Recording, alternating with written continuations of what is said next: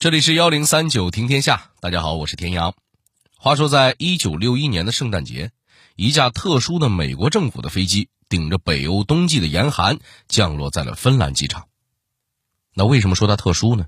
是因为这架飞机大老远专门飞过来，不是为了哪个美国政要出差访问，而是要载一个苏联大使馆的官员前往联邦德国。熟悉历史的朋友应该知道。一九六一年的时候，正处于冷战阶段，美国苏联这俩超级大国除了没大打出手正面刚，背后的较劲可谓是什么招都用了。在这样的背景下，美国飞机怎么会专门来接一个苏联官员呢？这背后又会牵扯出怎样的谜团呢？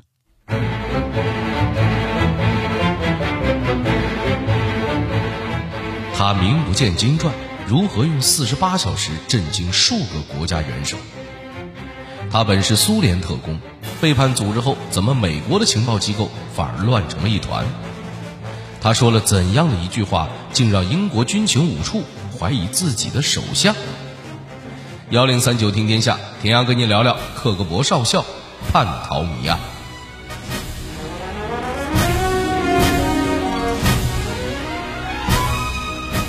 这个故事还要从一九六一年十二月二十二号说起。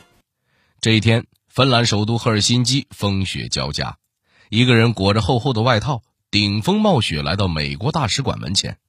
这人张口第一句话就是：“我叫阿纳托利·格里岑，是苏联驻芬兰大使馆的官员，要求见美国大使馆的情报官员。”在冷战的大背景下，一个人不走外交途径，冷不丁的跑到对面大使馆自报家门。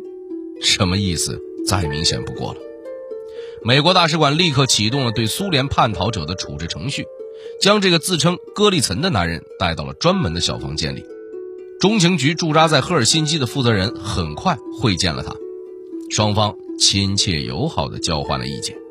戈利岑又进行了一次自我介绍，这次他称自己是克格勃的一名少校。好家伙，这今天是个什么好日子？大鱼自己咬钩了呢。中情局的人心头一喜。克格勃是什么地儿？它是苏联国家安全委员会的简称，是以实力强劲、手段高明闻名于世的情报机关。不少朋友应该知道，俄罗斯现任总统普京就出身于这个组织。对于中情局来说，捞到一个克格勃少校。那就相当于捞到了一座情报堆成的山呢，更何况格里岑看起来诚意十足，他先拿出了一份苏联驻芬兰大使馆的机密档案，以此证明自己非同寻常的身份，接着提出条件，希望美国人能派一架飞机将自己和妻儿送往美国。交易达成之后，克格勃的情报大大的有，这个条件听起来并不苛刻。不过，中情局的人还是按照惯例询问戈里岑能否继续留在苏联，充当中情局在克格勃的内线。格里岑想都没想就拒绝了。如果我现在回去，就死定了。克格勃有足够能力发现为中情局服务的内线。都是冷战期间吃情报饭的，中情局的人秒懂。格里岑的意思是，克格勃在中情局安排有眼线。这个结果在中情局意料之中，他们立即启动了对戈利岑的调查，最终确认此人报的是真名，并在1954年的档案里找到了这样一段记录：曾有一个叛逃的克格勃官员向中情局提到过戈利岑，称他是一名克格勃军官，有叛变的可能性。两相印证，戈利岑的话可信度增加了几分。经过评估，中情局觉得这是一条大鱼。于是就有了咱们开头的那一幕。三天之后，美国搞了一架专机，把格里岑全家老小拉到了联邦德国。在联邦德国，格里岑被送进美军设立的叛变者审查中心，在那儿，他会受到怎样的对待呢？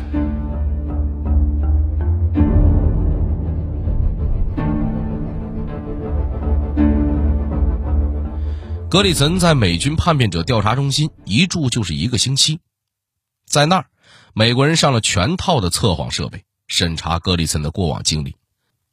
那听到这儿，有朋友一定会问：美国人对一个特工测谎靠谱吗？说的极端点，人家这个工作性质就决定了撒谎比喝水都稀松平常。那个测谎仪真能测出来吗？没办法，这个是美国接纳叛逃者的规定程序。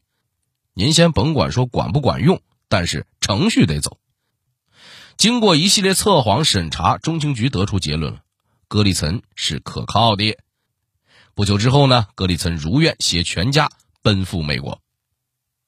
当然，这个事儿，肯定不是到了美国就结束了啊。一九六二年的二月，格里岑被带到马里兰州一处层层布防的院子里，一群中情局官员围着他，主题就一个：来，咱聊聊克格勃的情报吧。面对严阵以待的中情局，面对一双双盯在自己身上的眼睛，格里森小手一摊：“哼，中情局看不起我是吧？就让你们这种人问我话。告诉你们，现在的中情局，只有詹姆斯·安格尔顿这种精明人，才配得上来提问。这詹姆斯·安格尔顿是谁呀？”他可是时任美国中央情报局反间谍处处长。总的来说，安格尔顿的前半生确实如格里岑评价的一般，是个精明人。他在中情局工作期间，本着怀疑一切的态度，调查过许多间谍案。但就在格里岑叛逃美国这段时间前后，安格尔顿遭遇了他职业生涯的滑铁卢。他的多年密友被确定为苏联间谍。在此之前，这俩人的关系好到每周必定要聚餐一次，交流情报，畅谈人生。结果，好家伙，反间谍专家身边就是一位超级间谍。您说，这让安格尔顿的脸往哪搁呀？本来这人的精神状况就不太稳定，被这么一刺激，就变得更加敏感多疑了，属于瞅谁谁有鬼，见谁谁叛徒的状态。此时，格里岑点名让安格尔顿进行提问。算是多少替他挽回了点颜面。除此之外，格里岑还点名要见美国国家司法部长罗伯特·肯尼迪。听这个姓儿，相信你也猜到了，这人是时任美国总统约翰·肯尼迪的弟弟。虽然格里岑这一系列行为比较狂妄，但情报都在人家的脑袋瓜子里，此时不摆谱更待何时呢？中情局经过商讨，终于还是满足了他的要求，替他把要见的人都要了过来。格里岑也不含糊，很快开始了长达四十八小时的疯狂爆料。在此期间，格里岑提供了大量来自北约的机密文件，并说出了潜藏在北约组织和成员国内的一百多个苏联间谍的线索。他说，有四名身居重要位置的法国高级情报官员已经是身在法兰西，心在克格勃了。所以，机密文件只要路过法国，二十四小时内，克格勃的办公桌上就会有一份。好家伙，这雁过拔毛都没这么狠的。另外呢，他在克格勃第一总局的工作时，还见到了来自英国军情五处的机密文件。这份文件只有五名高级官员接触过，换言之，叛徒就在这五个人中。当然，老美自己也没落下。格里森说了。一个代号萨莎的中情局官员出卖了许多美国机密给克格勃。至于这人的真实身份，哈，您自己想办法查去吧。这一番竹筒倒豆子，把安格尔顿、肯尼迪以及负责审讯的所有中情局官员都镇住了。用咱今天的网络流行语来讲，就是瓜都吃撑了。而且这里面的很多信息是可以和中情局已经掌握的情报相互印证的。于是，美国人很快就相信了格里岑爆料的真实性。格里岑的话无异于在英法美情报机关中引发了一场地震，之后又会发生怎样的故事呢？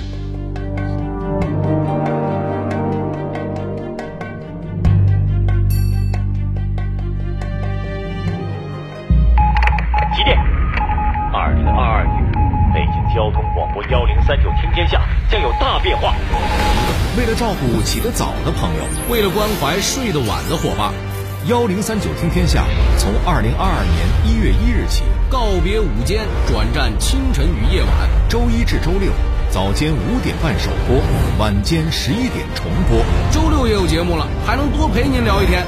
您要是还想中午听，手机下载听听 FM 有回放，新时间老地方。郭伟、田阳，还请您捧场。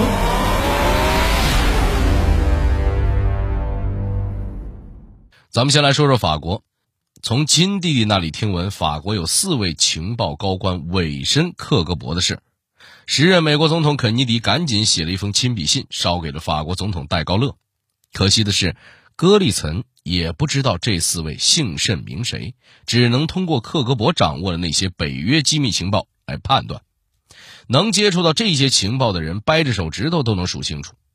戴高乐派去的官员调查了半天，嫌疑最后集中在了俩人身上，一个是法国国外情报和反间谍局局长。一个是戴高乐总统的私人情报顾问，不过这嫌疑归嫌疑，法国负责调查的高级官员一直没拿到真凭实据，同时他对戈利岑发言的真实性也存疑，所以俩嫌疑人只是被停职处理，并没有进一步追究。不久之后，戈利岑的进一步情报也传来了，四名间谍中有一个人代号蓝宝石。没名字，有外号也凑合。法国人很快展开调查，最终将目标锁定在了法国情报机构一个位高权重的官员身上。然而，就在警察前往他家执行逮捕时，意外发生。蓝宝石趴在自己窗户旁边，早已被杀多时。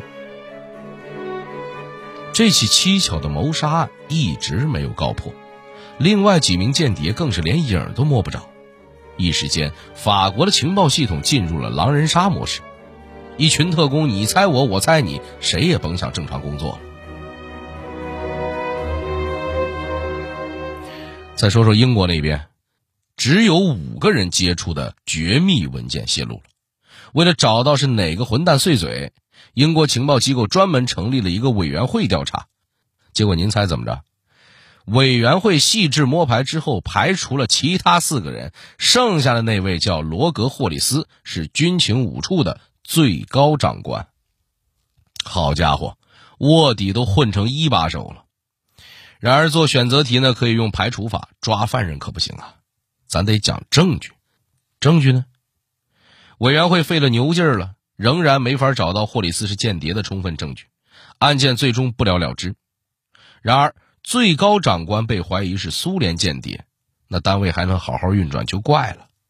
英国情报机构被这件大案搅的是各立山头，互相猜忌。参与调查霍里斯的特工在随后几年里陆陆续续倒了霉，只能跟这份工作彻底告别。这还不算，一九六三年的一月，本来身体倍儿棒、吃嘛嘛香的英国工党右翼领导人突然死亡，经鉴定，他是感染了一种罕见的狼疮。而且死亡前，这位领导人去过伦敦的苏联领事馆，还喝了杯咖啡。这事儿本来就够引发遐想了，偏偏中情局还回忆起了一件事儿：之前戈利岑疯狂爆料的时候说过，克格勃筹划了一项特别行动，主要针对某些欧洲民主国家的反对党领袖，以此帮助那些亲苏联政党以及领袖上台。再加上其他几条情报的佐证，咱们前面提到的安格尔顿。得出了一个结论：时任英国首相威尔逊是离奇死亡案的潜在受益者，有重大嫌疑。英国的军情五处应该赶紧查查他。这份调查资料传到英国军情五处，一下子炸开了锅。好家伙，我们处长是不是叛徒这事儿还没掰扯清楚呢？现在我们首相也变成怀疑对象了。大英帝国这是要完呐！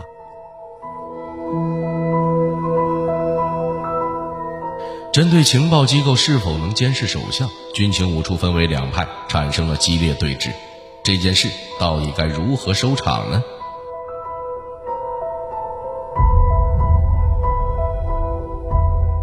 一阵大乱之后，军情五处终于勉强有人出头说话了。他们不接受安格尔顿的怀疑，自然工党右翼领导人离奇死亡事件也就不了了之。您可能觉得安格尔顿要求英国情报机构调查自己的首相实在离谱，别急，在他自己的一亩三分地儿，中情局里还有更离谱的。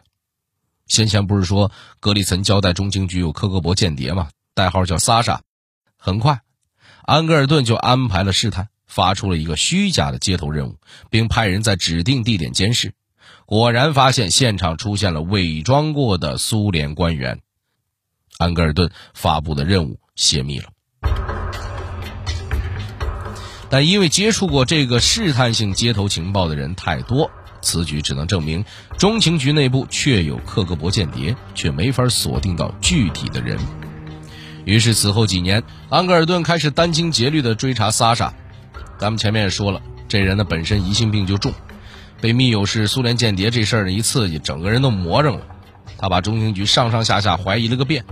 逼得不少人调走辞职，甚至有人因为没法证明自己不是苏联间谍而惨遭解雇。恰好中情局内部呢有个倒霉鬼，名字就叫萨沙。安格尔顿一度将怀疑目标锁定在这人头上。然而，谁搞间谍活动会用自己真名呢？可安格尔顿对萨沙执着过了头，竟连常识也不顾了。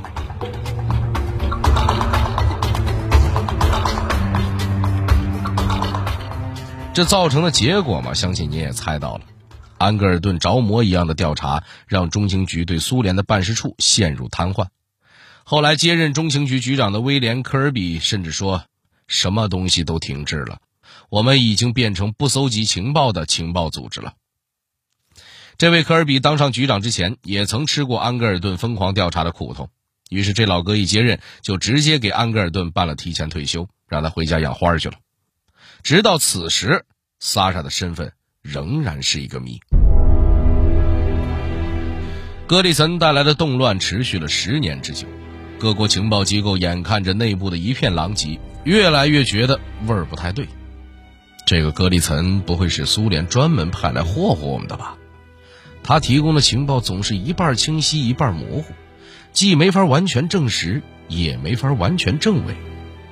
他叛逃到美国，没见克格勃伤筋动骨，反而英法美的情报机构倒是乱成了一锅粥。于是，关于戈利岑是不是假叛徒的调查又持续了十几年。然而，中情局始终没有拿到确实的证据。这个带来无数谜团的叛逃者也消失在了公众的视野里，不知所踪。那么，戈利岑究竟是哪一边的人呢？随着1991年12月25号莫斯科红旗落地，曾经的世界一级轰然倒塌，许多事情都淹没在了那个红色巨人倒下的阴影中。或许，我们永远也无法知晓答案了。